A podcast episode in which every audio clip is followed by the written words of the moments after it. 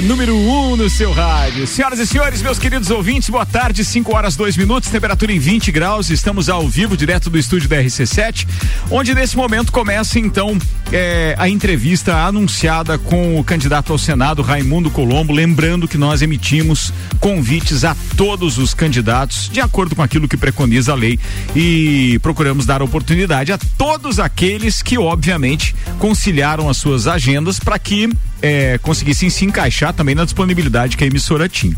Então, fiquei muito feliz de ainda conseguir nesta semana o encaixe desse, que além de tudo é um amigo nosso, mas que há muito tempo nos representa e que a gente obviamente não poderia é, se furtar de ter esse diálogo hoje com esse cara posso dizer assim, que é candidato ao Senado, mas que há muito tempo, então, já tem uma relação direta com Lages. Por tudo aquilo que ele já fez pela cidade, enquanto, obviamente, é, prefeito, enquanto senador, enquanto governador do estado de Santa Catarina. E a gente está aqui hoje, então, começando essa entrevista, eu, Ricardo Córdova, acompanhado de Fabiano Erbas, nosso colunista político, e estaremos durante esses próximos 55 minutos conversando, então, é, com Raimundo Colombo. Lembrando que nós temos os mesmos patrocinadores do Vila. Estão conosco AT Plus, Zago Casa de Construção, Restaurante Bistrô, Dom Melo e Rede de Postos Copacabana. Vamos dar as boas-vindas primeiro ao cara da casa aqui, meu querido Fabiano Erva. Seja bem-vindo. Que bom que você está aqui comigo hoje para a gente poder bater um papo com o Raimundo, é, quase que em vésperas de eleição, né, Fabiano? Seja bem-vindo. Verdade. Boa tarde, Ricardo. Boa tarde aos nossos amigos ouvintes aí da RC7. Estamos aí para esse papo muito importante aí na véspera da eleição, né, Ricardo? É eleição muito importante. Cinco são é, cinco eleições em uma, né? É, são cinco votos de uma única vez e uma das escolhas mais importantes é a escolha para o Senado. Então hoje a gente está aqui para entrevistar um dos representantes mais importantes aí de, nas candidaturas ao Senado. É isso aí. Obrigado. Raimundo Colombo, obrigado por ter aceitado nosso convite, obrigado por estar aqui na RC7 hoje. De forma especial, queria te dizer que, pô, é mais uma daquelas peleias que eu tenho o prazer de estar te entrevistando.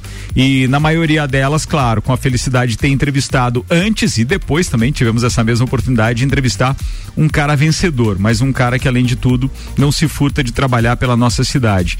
Queria te dizer que para nós enquanto lajanos ter um candidato aqui, obviamente nos representando, aí é uma opinião do Ricardo e não efetivamente da emissora, mas eu como apresentador me dou esse direito de dizer sim, a gente é feliz por ter um candidato daqui e alguém que pode lutar pelos nossos interesses também. Seja bem-vindo à RC7 para esse bate-papo, Raimundo. Obrigado, Ricardo. Obrigado, um prazer muito grande estar aqui. Obrigado, Fabiano. Obrigado a todos que nos ouvem, né?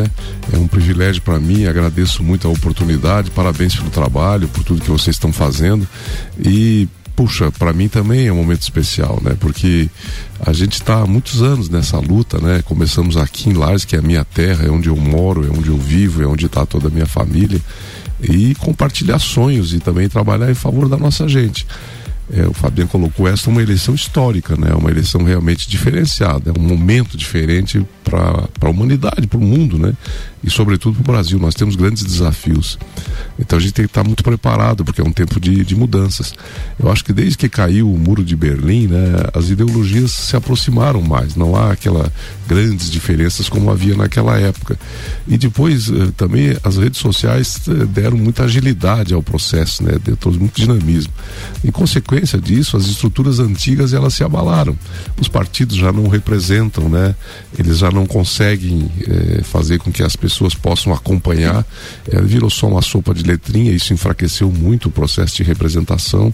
Hoje as pessoas escolhem seus representantes muito mais pela identidade que elas têm, quer dizer, se o cara tem uma atividade nessa área, é esse o cara que eu quero, se o cara defende o armamento, é esse o cara que eu quero, se o cara defende um segmento da sociedade, é ali que eu vou.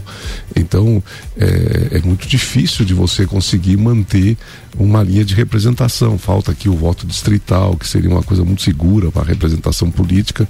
A nossa região tem uma densidade demográfica mais baixa, um número de eleitores menor, né? E isso acaba nos fragilizando para uma representação.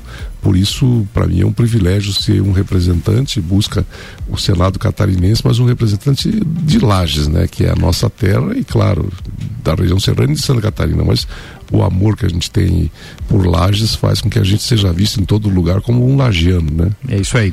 Raimundo, bem, é, falando em lagiano então, para a gente começar e eu fazer a primeira pergunta. Eu já tive a oportunidade de te perguntar isso numa outra época, quando eu e o Joinha te entrevistamos lá na Rádio Menina ainda. Uhum. Então agora eu tenho a mesma pergunta para te fazer, considerando que nós estamos em vésperas de uma nova eleição.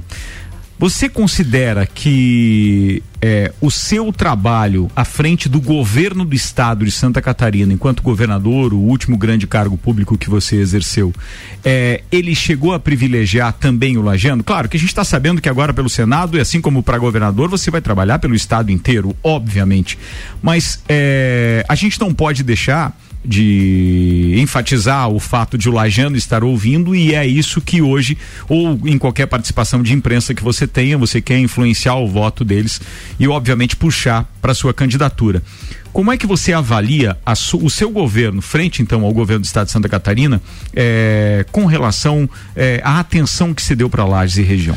As grandes obras que você faz, às vezes elas não têm placa de inauguração. Muitas pessoas sequer ficam sabendo que elas foram feitas mas é, elas mudam a vida das pessoas, né? E isso eu considero uma coisa muito importante, fundamental, porque não adiantava você fazer mais uma rua ou menos uma rua, elas foram feitas, mas o, se as pessoas continuavam sem ter emprego, sem ter renda, sem ter condições de se desenvolver. Na época que a gente assumiu, uma das crises fortes que tinha aqui, por exemplo, era o setor madeireiro, fechou a Sofia, fechou a Batistela, a Pisani entrou em crise, quer dizer, as grandes indústrias com 70, 80 anos em laje de tradição e de atividade, o setor praticamente quebrou.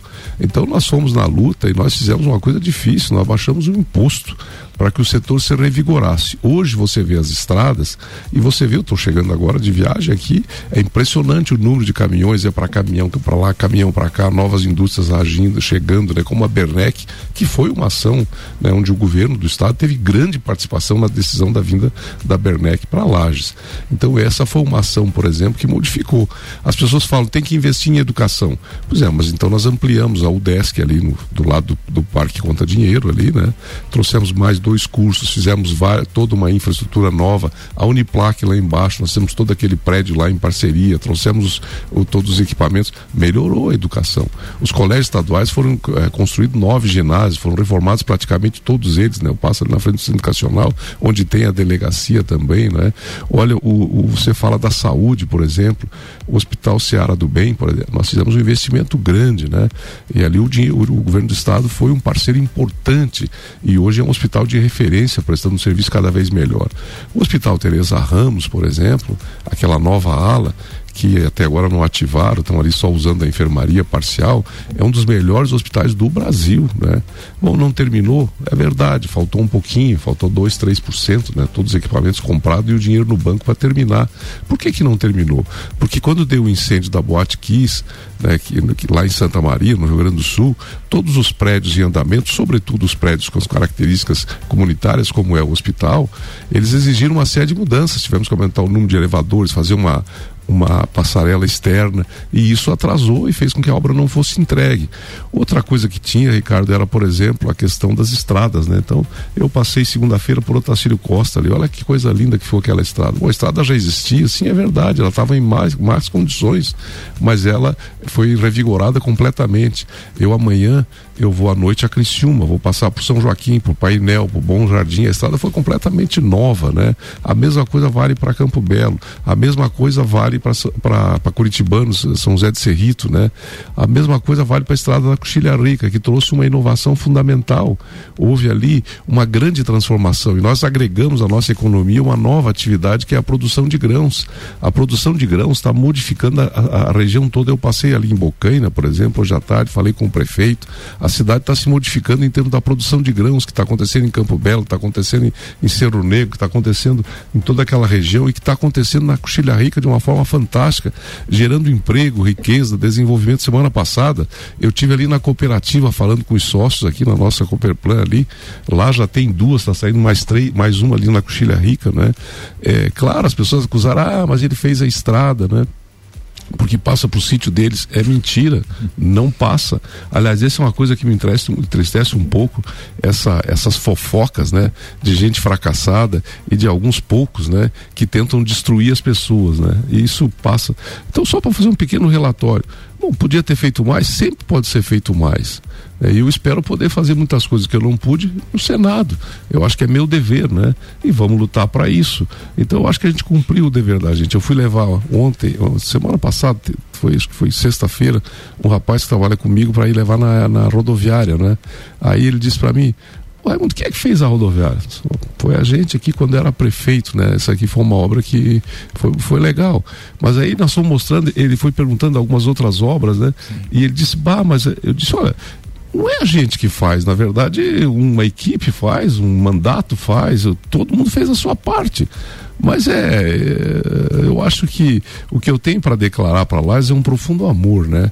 Eu vivo, nasci em Lages, né? Meus pais sempre viveram aqui, meus irmãos praticamente, nós somos em dez, tem oito que moram aqui, eu moro aqui, meus filhos, o Edson e a Joana, meus quatro netos, né? Estão todos aqui. Eu vou continuar vivendo em Lages até meus últimos dias, eu tenho um amor muito grande. Como é que eu posso reclamar de uma cidade que me deu três vezes o cargo de prefeito? Me deu o cargo de deputado estadual, o cargo de deputado federal, me elegeu senador, eu fiz 90% dos votos, cada 10 pessoas, 9 votaram em mim. Me deu a chance de ser governador duas vezes, eu fiz 90% das vezes, das duas vezes como. Bom, eu perdi algumas, claro, mas é, isso também faz parte, é né? Processo, Ó, ninguém me deve nada, eu é, é que devo. Então, eu tenho um profundo amor pela cidade. Ricardo, desculpe a franqueza, mas o gesto que você está fazendo comigo toca no meu coração, cara. Hum. Você telefonou para mim, olha, era importante que você viesse, você é um lagiano. Para mim, eh, é um prêmio. É uma pessoa, um amigo que eu admiro, uma pessoa que tem um grande valor, que tem uma liderança na cidade. Ele teve a consideração, você teve a consideração de me ligar, o Fabian, e dizer era importante que você participasse, nós queremos um lagiano aqui. Eu peguei o carro, cancelei uma série de medidas e vim para cá porque eu tenho uma reunião à noite eu ia chegar na hora da reunião, porque eu me sinto devedor da nossa amizade, do carinho que eu recebo, da consideração que vocês me tratam. Então, puxa vida, isso para mim tem um valor que está acima de, de, eleição, de qualquer outra coisa. Obrigado, Raimundo, pela consideração também. Bem, Fabiano Erbas está me acompanhando aqui, obviamente que ele tem as perguntas dele, as indagações. Eu quero aproveitar toda essa experiência que o Raimundo tem de várias eleições. Preciso perguntar a análise dele, obviamente, preciso, uh, nos ouvintes, né? Precisamos dividir isso com os ouvintes, a análise dele é, frente ao, ao cenário que está se desenhando, então, para a eleição de domingo, com relação à presidência da República, o governo do Estado e tal. Afinal de contas, ele tem experiência, tem números internos internos, obviamente não podem ser divulgados aqui, mas que podem abalizar eh, as informações que ele venha nos passar. Antes do Fabiano, deixa eu agradecer os patrocinadores, estão conosco nesta entrevista especial com o candidato ao Senado Raimundo Colombo. Eh, estaríamos exibindo o Vila 17 nesse horário, hoje então com a entrevista especial, mas os parceiros comerciais permanecem. AT Plus, atenção à internet fibra da AT Plus, chegou em todos os bairros. Vem para a internet mais recomendada de Lages, chama aí no 3240 0800. Zago Casa e Construção vai construir construir ou reformar, o Zago tem tudo que você precisa. E Restaurante Bistrô, almoço todos os dias, delivery e amplo espaço para eventos. O Instagram é arroba Restaurante Bistrô Lages, Fabiano Erbas. É, vamos lá, Ricardo. É, eu queria fazer antes da, da, minha pergunta uma consideração aí sobre o que o Raimundo falou. Eu acho isso uma parte muito, extremamente interessante aí. É, essa questão do, do Lajano eventualmente achar que talvez o governador de Lages não fez tanto pela cidade quanto poderia ter feito ou coisa parecida, né?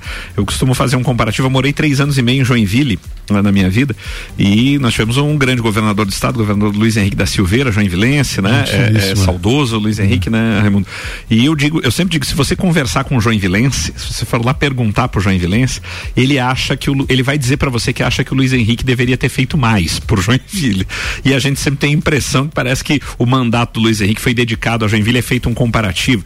Se você é, conversar com o tubaronense, o atual governador Moisés é de Tubarão, eles acham que o, que o atual governador não fez nada por Tubarão também. Então isso, existe sempre uma expectativa local de todos os locais que quando você elege um governador que é da cidade, que ele vai ter, talvez resolver todos os problemas num passe mágico ou coisa parecida E isso, de fato, a gente vê que não acontece, não é exclusividade daqui, mas é sempre bom a gente relembrar. Raimundo, eu queria, eh, nesse momento, fazer uma pergunta para ti muito ligada ao, ao, ao seu ao, ao, mandato que você está postulando agora eh, para o Senado e uma das responsabilidades do senador, e é o que está muito em voga hoje na sociedade, a questão do Supremo Tribunal Federal, controles de constitucionalidade, contro a, a intromissão de poderes, né? Do poder, poder eh, judiciário, a força do judiciário entrando no executivo, toda essa guerra e é uma responsabilidade do Senado, né? A questão relacionada não apenas à escolha, a sabatina de escolha dos ministros do Supremo Tribunal Federal, mas até o controle efetivo de, de trabalhos do próprio Supremo, né? Eu queria a tua opinião, como é que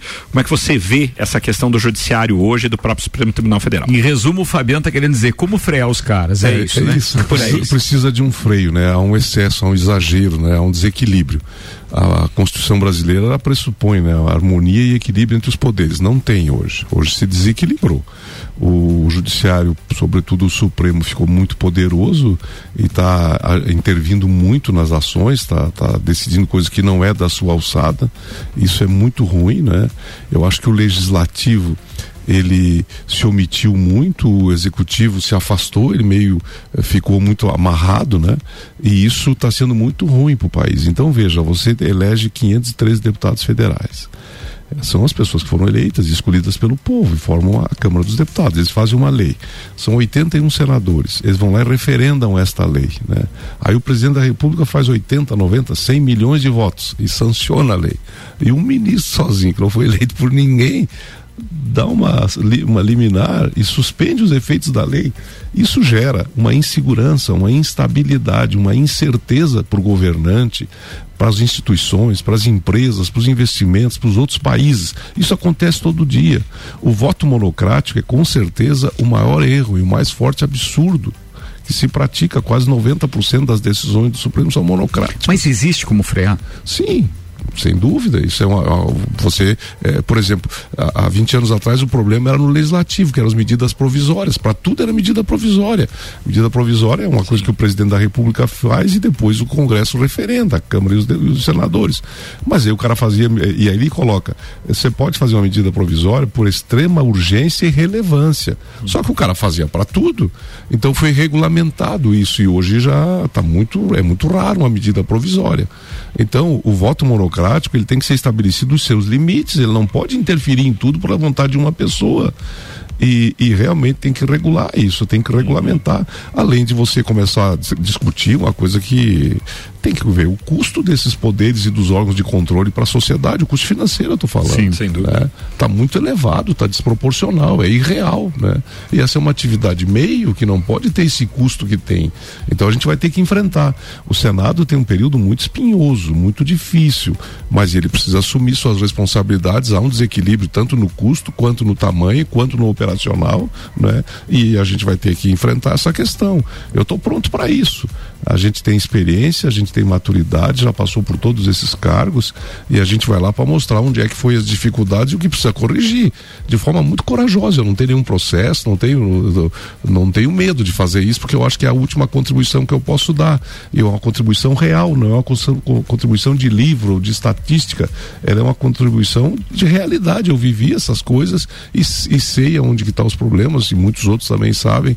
Acho que esse é um dos grandes desafios da democracia e do serviço público brasileiro e, sobretudo, do Senado. Sem dúvida. Raimundo, vamos falar um pouquinho mais agora sobre é, as últimas informações que a gente tem a respeito de tudo, né? Porque começam a pipocar muitas informações e os seus adversários começaram a utilizar, então, e lançaram mão de uma, de uma gravação é, que eu não sei exatamente a data, mas que fala, é, entre outras coisas, daquilo que eu lembro, pelo menos, de ter visto no horário político, que você não gosta de estar em Brasília, que você, que o teu lugar não era lá, alguma coisa assim. O que você tem para falar a respeito disso? Em que, em que episódio aquele, aquele áudio é, foi captado? De que maneira? Era de seu conhecimento aquilo? Era uma entrevista? Não, era do meu conhecimento, foi um desabafo, era uma, era uma entrevista, isso acho que foi 2009, 2010, né? É, a verdade é que naquela época, lá na, no Senado, ninguém queria estar tá lá, né? O Senado estava desgastado, desmoralizado. O, a presidência da República na época, o governo estava muito forte, eu era da oposição, era o líder, inclusive e a gente não, não conseguia fazer nada, não andava nada, né? E eu acho que o político tem que fazer a sua ação com o coração. Você está descontente, está achando que está errado, fala, pô. Aí eu falei, olha, isso aqui está errado, isso aqui não serve para ninguém, olha o custo desse troço aqui, e olha o que a gente consegue entregar para a sociedade, não vale a pena estar tá aqui, né? E o que eu disse, eu acho que qualquer brasileiro decente no meu lugar diria a mesma coisa. Agora, claro que 12 anos depois você faz ali todo um remendo e faz, faz uma, uma, montagem. Pinça, né? Tira, né? Você, Tira do contexto. Isso é muito Sim. podre. O que que acontece? Hoje o Senado passa a ter uma relevância muito grande. Essa relevância vem da tua própria pergunta. Quer dizer, o, o, o, o Senado é hoje uma instituição que precisa agir, que precisa tomar posições. Há 12 anos atrás ninguém dava bola. Uhum. Não adiantava, você não conseguia, não é? Eu fui presidente da CPI das ONGs e gente não conseguia aprovar nada, né? É, o governo bloqueava tudo. Eu fui o líder da minoria e a gente fazia papel de bobo muitas vezes, né? Então, na verdade, as coisas mudaram muito, ainda bem que mudaram, e mudaram para melhor, e agora vale a pena ir, vale a pena lutar e vale a pena modificar. Agora, fake news, montagem de, de entrevista, eu acho assim, tudo que é anônimo, né? Tudo que é feito de uma forma suja é pelos covardes, né? É, por que, ficou do meu lado 12 anos, participou do meu lado em centenas de reuniões, por que, que nunca disse? Se tinha uma opinião contrária, quantas viagens fez no meu carro? Quantas vezes almoçou, almoçou do meu lado? Nunca falou, vivia puxando o saco, que a gente era o maior do mundo. Agora é candidato ao mesmo cargo e te trata como se. Então você vê que tipo de gente convive ao teu lado muitas vezes, né? Sim, sem dúvida. Se pensasse isso, se pensava isso, por que, que não disse antes? Por que, que não falou para mim em algum momento? Né? Esse tipo de jeito não serve. Raimundo, vamos falar agora daquilo que está se desenhando, é, pelo menos é aquilo que a gente percebe, né? As pesquisas é, têm uma influência muito grande com aqueles que são, digamos assim, é, é, é sei lá, com menos poder de, de, de, buscar a informação correta. Então, uma pesquisa veiculada num jornal de, de, de, grande audiência, ele acaba tendo uma influência, a pesquisa tem, é, acaba tendo uma grande influência sobre aqueles que estão indecisos ou aqueles que querem transformar é, o seu voto em algo útil, mesmo que ele não compactue com as ideias de determinado candidato. A gente viu um decréscimo nos últimos números de todas as pesquisas das intenções de voto para terceira via e de repente a gente viu é, até o Bolsonaro que estava estagnado num determinado percentual começou a crescer também e nós temos então uma eleição polarizada. A gente tem efetivamente dois candidatos que devem é, é, é no dia 2, no domingo, uh, concentrar maior, o maior número de votos. Você acredita em eleição no primeiro turno? Já não? Eu acho muito difícil, né? Não é a característica das duas eleições, tanto do governo do estado, que com certeza terá segundo turno, tem cinco candidatos disputando, né? com, com condições, com chance. E a eleição de, de, presidente também, eu acho que é engraçado, mas a, a Simone Tebet, quando você começa a conversar e dar atenção para as pessoas, ela vai ter mais votos que as pesquisas estão mostrando. Uhum pelo menos no universo onde eu circulo, com certeza, né? Então, eu acho que a, a possibilidade de ter segundo turno para a eleição de presidente é muito real. Eu acho que é a grande possibilidade é que também tenha ele é, é, segundo turno para presidente da República. Eu sinto é, é isso com para o governo com 100% de certeza, governo do estado, e no governo federal com muita probabilidade de ter eleição, de ter o segundo turno também. Eu gostaria de ficar muito na esfera estadual no segundo tempo da nossa entrevista, mas ainda concentrado na esfera federal, ou seja, naquilo que nós deveríamos ter então de um presidente ou outro, ou a continuidade do governo Bolsonaro, ou então é, essa reentrada de, de Luiz Inácio Lula da Silva. É, que avaliação você faz é, do futuro do Brasil com um ou com outro? Eu acho que o, o, a situação do Brasil, a situação internacional do Brasil, ela está melhorando muito, né? A macroeconomia é favorável hoje para nós. Ah, esse processo de globalização ele está se reestruturando, né? Aquele movimento que foi feito para a Ásia, sobretudo para a China, de produção intensa lá, a Europa percebeu agora que eles não vão conseguir só ficar na praia, né, e tô, uhum. trabalhando 30 horas por dia e levando para a China o setor mais pesado. A mesma coisa dos Estados Unidos, né? A, a pandemia trouxe uma série de consequências, a crise, né, é, a inflação nesse país, o, o excesso de, de moeda que eles tiveram que que, que, colocar isso deu um aumento de liquidez muito acima do que eles esperavam e os problemas internos da China também. Eu tive na China várias vezes quando estava no governo para vender produtos catarinenses lá e a China se desarrumou na questão ambiental, na questão trabalhista também, as exigências de salários, as, as, as questões internas. É, tem vários setores, né? As últimas notícias que você vê da China é quebrando o setor de construção civil, que é muito forte. Eles têm um setor de bancos, né? Muito, muitos municipais também com extremas dificuldades, um problema sério de credibilidade no sistema financeiro chinês. Então vem de lá notícias preocupantes. Por outro lado, ah, o que, que vai crescer? Vai crescer setor manufaturado, setor como primário, setor primário como brasileiro. Então, comida, eh, matéria-prima tipo madeira, esse tipo de produto que nós temos no Brasil em abundância e capacidade competitiva, nós estamos, é aço, é, é, é, um outro produto nosso importante, o petróleo, que nós temos eh, aumentado nossa presença no mercado internacional. A chance do Brasil crescer é muito grande, ela é muito favorável. Se nós fizermos o dever de casa, reduzir os custos, aumentar todo esse setor, nós vamos conseguir ter a grande oportunidade do Brasil. Então vai haver uma rearrumação internacional, né? Aí, claro, o Senado tem que avaliar quem é o embaixador que vai mandar para os parceiros mais importantes para que a gente possa ter uma visão nesse ambiente né, de, de, de, de competitividade de resultado, de eficiência. Sob o ponto de vista político, aí se a porta, se o vento é favorável, né? Se a economia internacional cresce e puxa a nossa, fica mais fácil de governar. Eu comecei em 2011 com uma arrecadação boa, em 2012 caiu, em 2013, 2014 desabou. E aí não adianta você ser eh, um governo criativo quando na verdade você tem que pagar as contas e não vai. Então, se o cenário internacional, eu acho que vai ser positivo, né, aí o, a, o ajuste interno fica mais favorável. Né? É claro que o governo do Bolsonaro está em curso, ele tem uma visão né, que, que abre o mercado internacional. Eu acho que o governo está em curso, ele, ele, ele é muito mais fácil continuar. Né? Agora é, existe uma série de dificuldades né, que precisam ser enfrentadas. Essa do Supremo, esse equilíbrio político, não pode haver esse radicalismo, alguém que entre e comece a negociar e tentar diminuir essa, essa tensão interna, que é uma tensão que tem aumentado muito. Claro, nós estamos na eleição, eu acho que as instituições respondem bem, mas a gente tem que uh, focar muito nessa questão de, de, gerar emprego e melhorar a renda. Eu preciso ser mais enfático na minha pergunta. Pelo jeito, é, não consegui a resposta que eu gostaria. Você acha que é melhor a continuidade do governo Bolsonaro ou uh, o, o, país poderá ter um desenvolvimento mesmo com, com uma possível eleição de Lula? Eu Continuar o desenvolvimento? Eu acho que para esses desafios, a visão do governo Bolsonaro é melhor. O Paulo Guedes é um cara que está muito com esse, esse controle na mão, sabe? Ele está, os números da inflação caiu, o crescimento econômico melhorou, a taxa de emprego aumentou, caiu o desemprego. Eu acho que ele está em curso e, e continuar e a, a, a, aproveitar esse cenário que está ficando bem melhor. Eu acho que o pior passou e eu estou falando da pandemia. Eu acho que por esse caminho a gente vai melhor. Muito bem, RC7 Rádio com conteúdo, agora 5 horas e 28 minutos, 20 graus de temperatura. Estamos ao vivo numa entrevista com o candidato ao Senado Raimundo Colombo. Vamos fazer um rápido intervalo e daqui a pouco a gente vem com o segundo tempo e a análise do, do, do candidato Raimundo Colombo também com relação a tudo aquilo que nos interessa aqui diretamente. Por exemplo, a composição da Assembleia Legislativa, os nossos candidatos e também uma análise eh, na corrida ao governo do estado de Santa Catarina, onde Raimundo Colombo, obviamente, já esteve, tanto na estrada, no aeroporto, na decolagem, na aterrissagem mas como também todo esse processo que realmente deixa é, o catarinense apreensivo. Bem, em instantes estaremos de volta. Tá rolando então essa entrevista no horário do Vila com oferecimento Dom Melo, Centro de Treinamento Personalizado em Lutas, arroba Dom Melo Underline Boxe e Rede de Postos Copacabana com qualidade se conquista confiança. RC7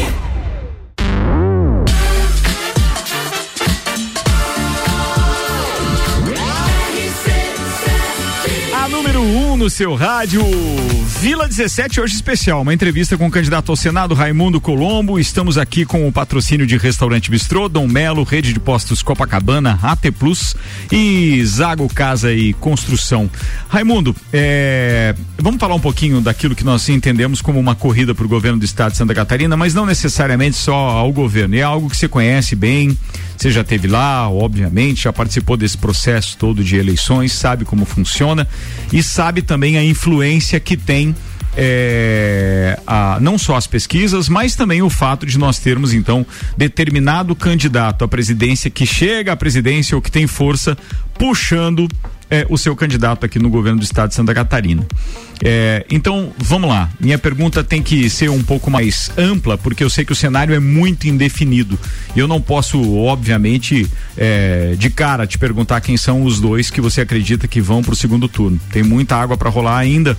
Mas vamos considerar, vamos considerar, isso é uma suposição, um segundo turno entre, digamos assim, é, o candidato do Luiz Inácio Lula da Silva e um outro candidato que pode ser o Jean, que é o candidato que você também apoia, como pode ser o Jorginho e como pode ser o Moisés. O, o a mim, sinceramente, é uma opinião, né, pessoal. Eu, eu não considero que ele consiga chegar no segundo turno. Você acha que uma possibilidade, então, de eleição, digamos assim, uh, bem polarizada também para o governo do estado de Santa Catarina pode puxar lá das profundezas um candidato onde nas primeiras pesquisas quase que nem aparecia, que é o caso do Décio? Você acha isso possível?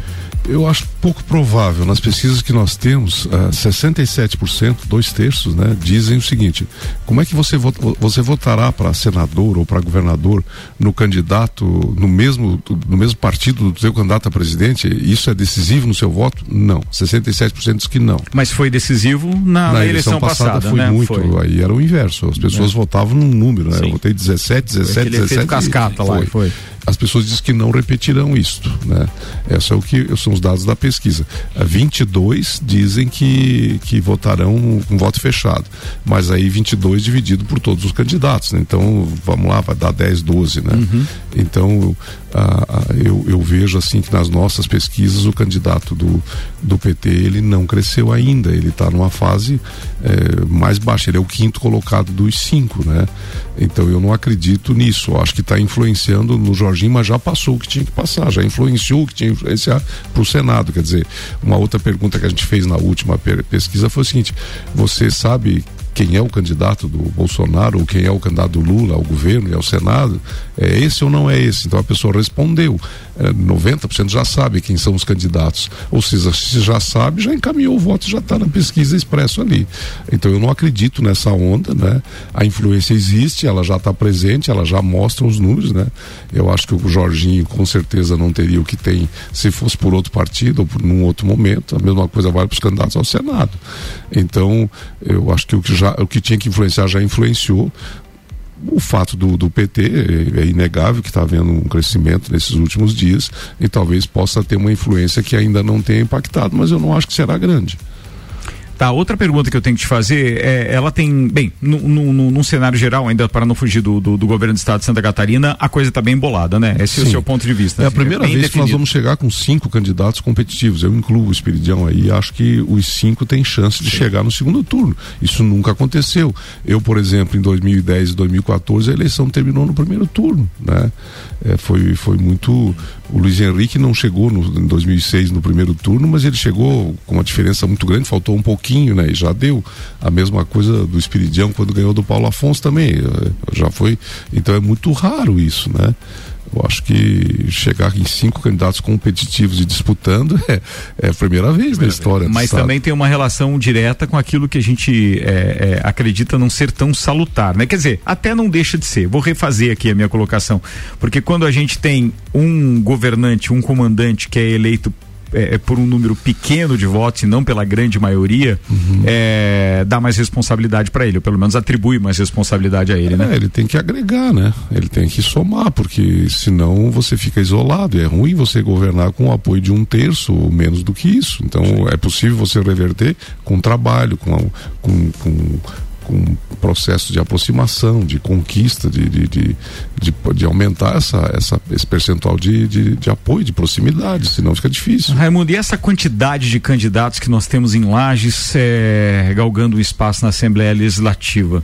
É, a gente sempre teve e ninguém levantou essa bandeira dessa vez, né? Porque não tinha como. Até, até se a gente levantasse a bandeira do Serrano, voto em Serrano agora ia ficar muito estranho.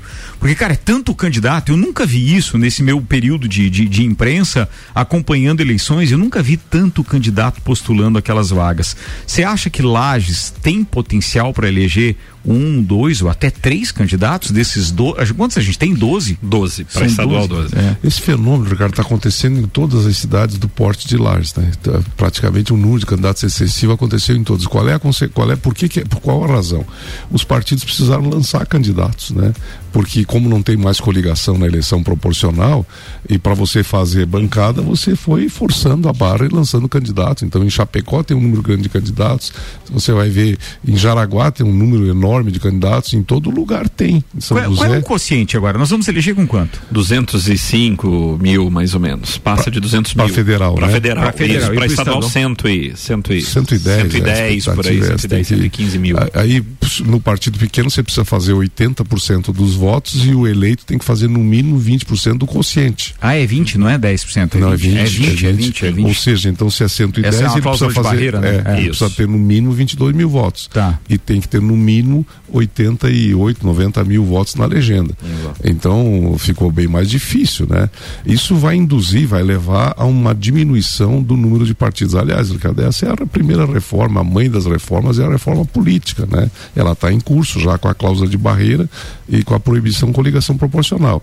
Agora, claro, aqui em Lages nós temos um excesso de candidatos e, e, e isso dificulta a eleição e a representatividade política. A cidade fica quase sem ninguém né, na Assembleia Legislativa e na Câmara dos Deputados. Mas é ainda ruim. tem mais duas, duas questões, já que você falou em reforma política, duas, duas questões deveriam ser regulamentadas se a legislação é, deveria impedir a divulgação de pesquisas. Isso para mim é, é, é, eu acho que era uma condição sine qua non por causa dessa influência que os veículos de comunicação passam a ter sobre a população, baseado na sua audiência, divulga a pesquisa que lhe é interessante e, consequentemente, do seu candidato preferido. Então, assim, se aqueles números são interessantes, eu posso influenciar nisso. E o tempo de, de propaganda eleitoral gratuita do rádio e da televisão deveria ser igual para todos os candidatos. Isso é, é, são duas, é apenas é, opinião de quem acompanha de fora, mas eu acho que seria fundamental para dar um pouco mais de, de paridade na disputa, porque hoje, eu acho fundamental isso. Hoje eu parei no Janaína, veio um grupo de pessoas que estavam ali me perguntar sobre se eu acreditava nas pesquisas, né? Tinha lá umas 8, 10 pessoas.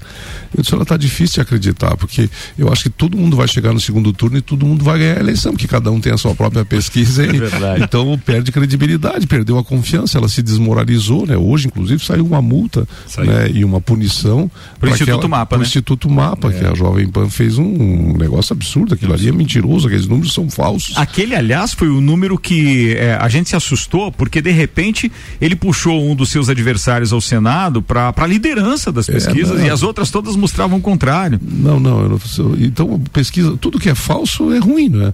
E isso realmente desmoralizou. A questão do, do, da igualdade do tempo, ele vai acontecer com você ter cinco ou sete partidos, porque aí realmente você vai ter um período, um, um processo de maior igualdade. Só a, Eu acho título que, de a... informação, desculpa te interromper, Raimundo, mas é para mim é fundamental dizer isso enquanto veículo de imprensa, óbvio. É, a pesquisa é, foi inclusive é, é, é, impugnada, foi, foi proibida, os, os, dados têm que ser retirados e o Instituto foi punido, porque se verificou na metodologia que houve erro na coleta de sim, dados. Sim, né? Então, você, quer dizer, é, não, não é pura e simplesmente um ato político ou um processo qualquer que fez. Não, é, foi verificado que houve, obviamente, manipulação de dados baseado na coleta que foi feita. Eu acho que a evolução próxima da, da, da, da, lei eleitoral é o voto distrital, que daí acaba com esse negócio. Né? O voto distrital, cada, cada região vai ter os seus candidatos, é tipo uma eleição de prefeito, e ali você vai eleger. Não foi possível fazer agora. Não, não, Mas não, você acha que esse é o caminho? Eu acho. Eu acho. bom isso. Eu tenho certeza disso. Eu fui na Alemanha, estudamos o modelo político da Alemanha, né? O voto distrital, o voto proporcional, o voto em lista, né? É, é, o melhor modelo hoje não é o americano, é o alemão, né? O mais consistente. Tanto é que a Europa inteira está em crise institucional e a Alemanha voa em céu de brigadeiro pelo sistema político que ela tem.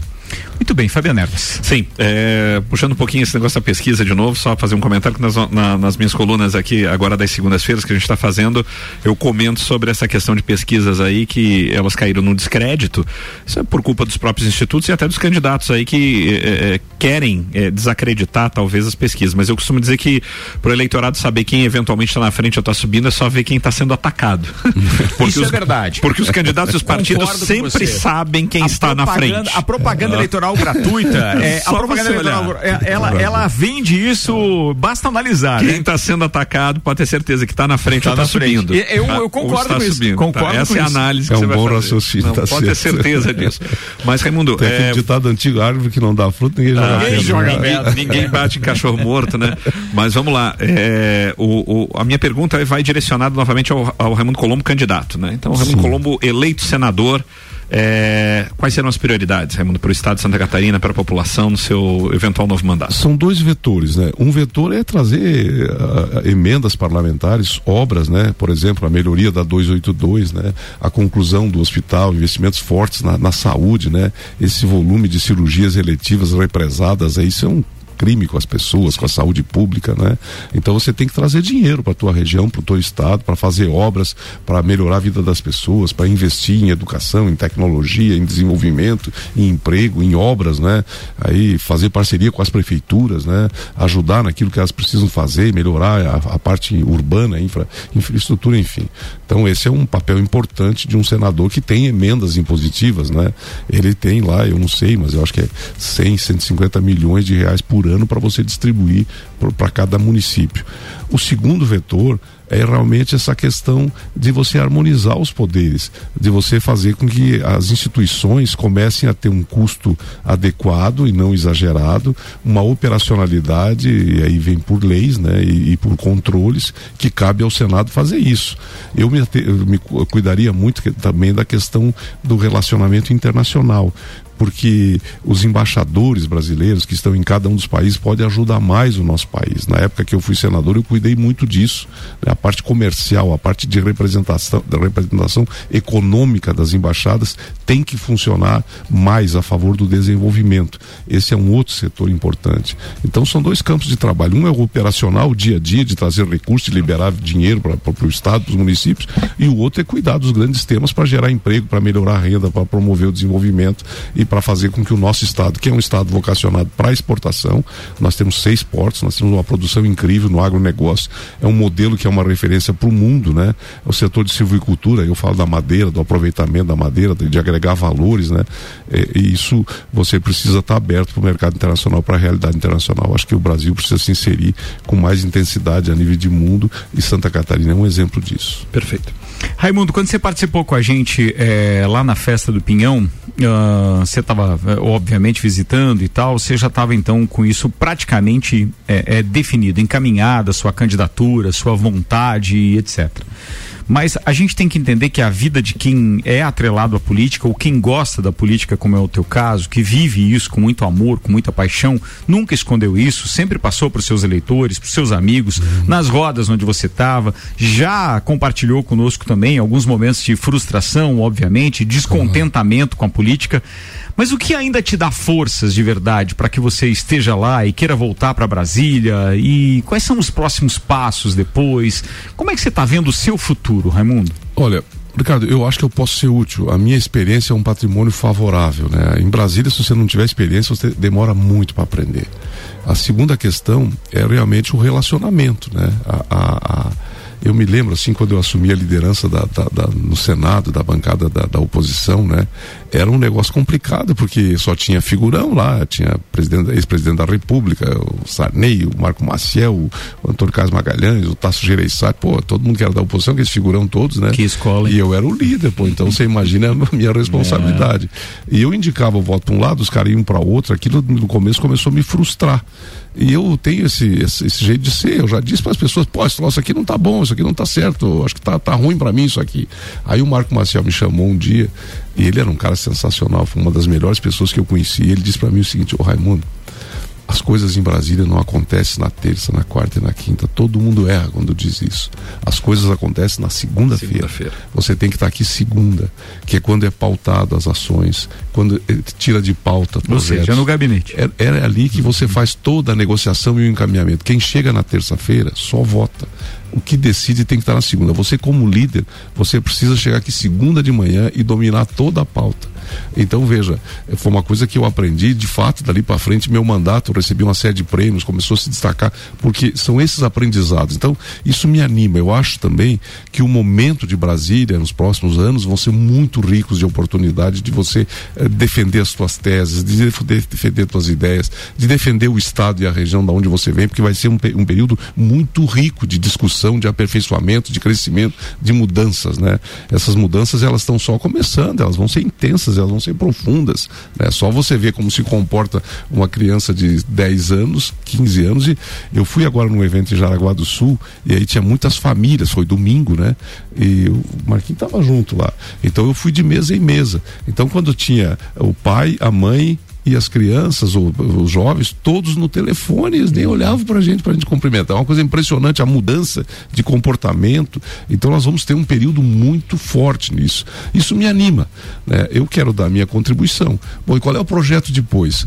Projeto está sempre aí para ser construído, não sei como é que vai ser, mas a minha intenção é ficar oito anos e aproveitar ao máximo esse mandato para crescer, para se tornar um protagonista naquele plenário, como foi um outro Lajano ilustre, Nereu Ramos, por exemplo, e dar uma grande contribuição. Esse é o meu sonho. Se eu vou conseguir realizar ou não, eu não sei, passa pela eleição e depois passa pelo desempenho. O empenho será nessa direção. Com certeza eu vou trabalhar para isso. Eu não almejo ser de novo candidato aqui. Eu acho que agora lá a minha missão missão é, é, é, é, tentar defender o nosso espaço conquistado lá, se a gente conseguir conquistar. Para fechar, o seu caminho seria mais fácil com Bolsonaro ou com Lula? Eu acho que esse é um tema que a gente tem que. O, o que você espera de um senador? Você espera que ele seja um senador de Santa Catarina, um senador independente. A minha pergunta foi simples, é por causa da, da primeira resposta que você me deu lá, por, baseado naquele áudio que você estava descontente, porque você era oposição e que daí Sim. você não podia fazer nada. Então é por isso que eu estou te perguntando isso agora. Não, eu, o nosso grupo político todo aqui em Santa Catarina, ele todo ele caminha com proximidade ao Bolsonaro. Não tem, não tem, é todo mundo nessa direção, né? Então fica muito mais harmônico, a gente vai estar com todo mundo junto nesse caminho. Não tem ninguém contra, né? Mas o desempenho lá, independente do presidente, é independente. isso vai fazer Você tem diferença. que ser um senador do Estado, um senador da República, né? Um senador do Brasil. Esses dias um cara perguntou: eu quero ver se na tua testa tem Lula ou tem Bolsonaro, seu amigo. Na minha testa tem Brasil, cara. Santa Catarina. Eu não posso colocar o nome de uma pessoa, não pode ser assim né? Eu vou ajudar, eu tenho meus. Como é... Ricardo, eu sou fundador do PFL, que era um partido de centro-direita, né? Hum. Meu pai é um agropecuarista, minha família toda vem dessa atividade. E todas as pessoas que têm essa atividade e têm essa origem, eles estão direcionados a esse caminho. Claro. É uma coisa muito natural para mim, né? Então é uma coisa que acontece dentro da minha história de vida. É, bom, eu não tenho relação com o PT, eu respeito eles e eu respeito todo mundo e, e não tenho nenhum problema de, de, de, sentar, conversar, eu acho que é nosso dever. Diálogo, mas né? diálogo. Depois que tá lá é diálogo. O cara quer ser político, não quer conversar com ninguém, é. então vai fazer outra coisa. Aí pô. não dá. Fabiano Erbas, obrigado, querido. Obrigado, Ricardo. Obrigado pela oportunidade mais uma vez. Um abraço aí para os nossos ouvintes. E vamos lá, né? É domingo, hein? Tá domingo. pertinho. Domingo vai estar tá é o encontro né? com as urnas. Vou votar Independente aqui, do resultado, você vai é, poder participar com a gente de alguma forma, Sim, mesmo que claro, via telefone. Claro, vou estar em laje sem nenhum problema. Já quero sexta-feira à tarde eu chego aqui, eu já ao meio-dia por aí, vou ficar até a votação e até depois dela. Meu, meu compromisso encerra na hora que eu vou votar e depois acompanhar o resultado, né? Tá certo. E... A gente vai estar tá aqui fazendo uma cobertura a partir das duas da tarde e mandando informação a todo momento, com participação também de candidatos e a nossa bancada de especialista, os esquerdistas, os direitistas e até a terceira via. Isso aqui vai pegar fogo a partir das duas no domingo. Raimundo, sua mensagem então para a gente finalizar e da minha parte, da parte da RC7, obrigado por ter achado brecha na agenda para estar tá com a gente hoje. Olha, para mim é uma declaração de amor, uma declaração de amor à nossa cidade, aos meus amigos que me acompanharam tanto tempo. Agora ali que estava saindo, fui deixar minha mala no prédio e estava saindo, encontrei um amigo de 40 anos, tempo de futebol, Capela. Uhum. E ele disse, pô, cara, que tô torcendo por você. E, perdeu a mulher, muito sim, difícil, sim, né? Dei um abraço forte nele. E, e, ele disse, pô, jogamos bola junto, isso tem muito valor. Então, é, é são essas raízes, são esses amigos, são essa história, né? E Lages me deu tudo puxa vida, na história de Lages, o Vidalzinho foi prefeito três vezes, né? E, e eu também. Olha que troço, que coisa bonita que veio no é coração mesmo. da gente. É o Seron é um dos poucos que foi reeleito agora uhum. aqui, não é? Ele está fazendo um grande trabalho, meu abraço a ele. Mas eu fui sempre bem votado. Em uma, algumas eleições eu não ganhei, mas isso faz parte. O Lajano sempre teve com a gente, você sai na rua, as pessoas te conhecem, a grande maioria é amigo, eu não tenho nenhum inimigo, né? Então, puxa, minha vida foi e é em Lages. Então, esse amor, ele é muito forte, é, é muito presente de tudo que eu tenho, Lages me deu que Deus proteja, né? E eu vou fazer a minha parte, eu vou votar no 551, que é Raimundo Colombo, candidato ao Senado, e peço que todos os meus irmãos façam a mesma coisa e nos ajude a ter uma representação política forte. Obrigado pela oportunidade, um grande carinho, um grande abraço e que Deus proteja o Brasil, proteja Santa Catarina, proteja a nossa cidade, proteja a democracia e a liberdade das pessoas. Obrigado. Raimundo Colombo, entrevista especial aqui no Vila, então. Patrocínio AT Plus, Zago Casa de Construção, Restaurante Bistrô, Dom Melo, Rede de Postos Copacabana. Estaremos aqui a partir das duas da tarde no domingo com a cobertura total das eleições. O break é rapidinho, daqui a pouco tem o Copa e Cozinha e o debate de esquerda, direita e muito mais. Continua ligado, porque hoje a gente vai longe aqui na parada ainda. RC7, Rádio com Conteúdo. RC7